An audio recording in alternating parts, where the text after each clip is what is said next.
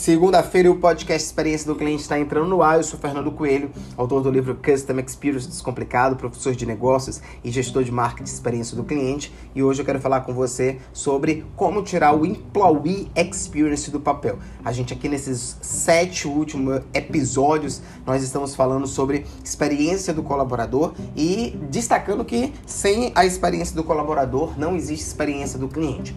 E um ponto central nisso é enxergar de maneira clara quais são os gaps, quais são as lacunas que existem na experiência do seu colaborador e que impedem a organização de entregar a experiência aí para o é, funcionário. Eu acho que o primeiro passo uh, nesse processo todo é um processo de entendimento da, do contexto, né? E aí você precisa fazer o que a gente chama de imersão. Nesse processo, pesquisa de clima, análise de SWOT, né, que é aquela análise de forças, fraquezas, oportunidades e ameaças, e entrevistas focais com líderes e colaboradores já vão te dar uma grande noção de como está o clima e a experiência do teu colaborador. Com os resultados na mão, você vai comparar ali é, os resultados que você obteve e com as melhores práticas do mercado. E o que eu sugiro nesse momento é você fazer um benchmark, né? Então, ainda ali no processo de imersão, pegue os resultados da sua empresa e faça um benchmark com quem tem as melhores práticas do mercado. Veja aí quem está na lista da Você RH, Você SA, Great Place to Work, e isso vai te ajudar bastante, inclusive, a ter insights do que fazer na sua operação. Eu acho que o segundo passo depois disso é você realizar uma análise criteriosa. Veja ali o que, que tem de mais é, agravante e que está impedindo, está criando barreira, está criando fricção de entregar uma experiência para o seu colaborador. E aí você precisa criar um plano de ação focado em liderança, desenvolvimento, carreira, ambiente, remuneração e qualquer outro elemento que foi apontado ou na sua pesquisa, ou na sua análise SWOT, ou na sua entrevista focal.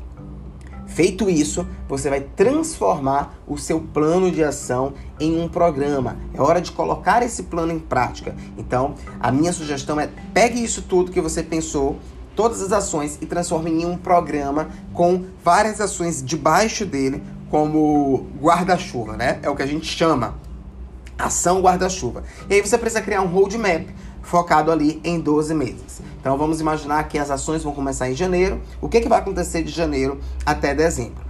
Um ponto que é extremamente importante e que a gente, como gestor, sempre coloca em pauta é que você precisa ter um esponso. Um esponso é um padrinho do programa. É alguém da alta liderança, é alguém da diretoria, é alguém do conselho que vai olhar aquilo ali e vai cobrar em um comitê, vai cobrar em uma reunião de resultado, vai cobrar as outras pessoas para que aquilo dê certo. E principalmente, além de cobrar, é falar da importância do programa, né? E aí, ao longo do processo de execução, você precisa reavaliar sempre um processo. Além disso, investir em comunicação, ações de integração, ações de celebração, feedback e compartilhamento.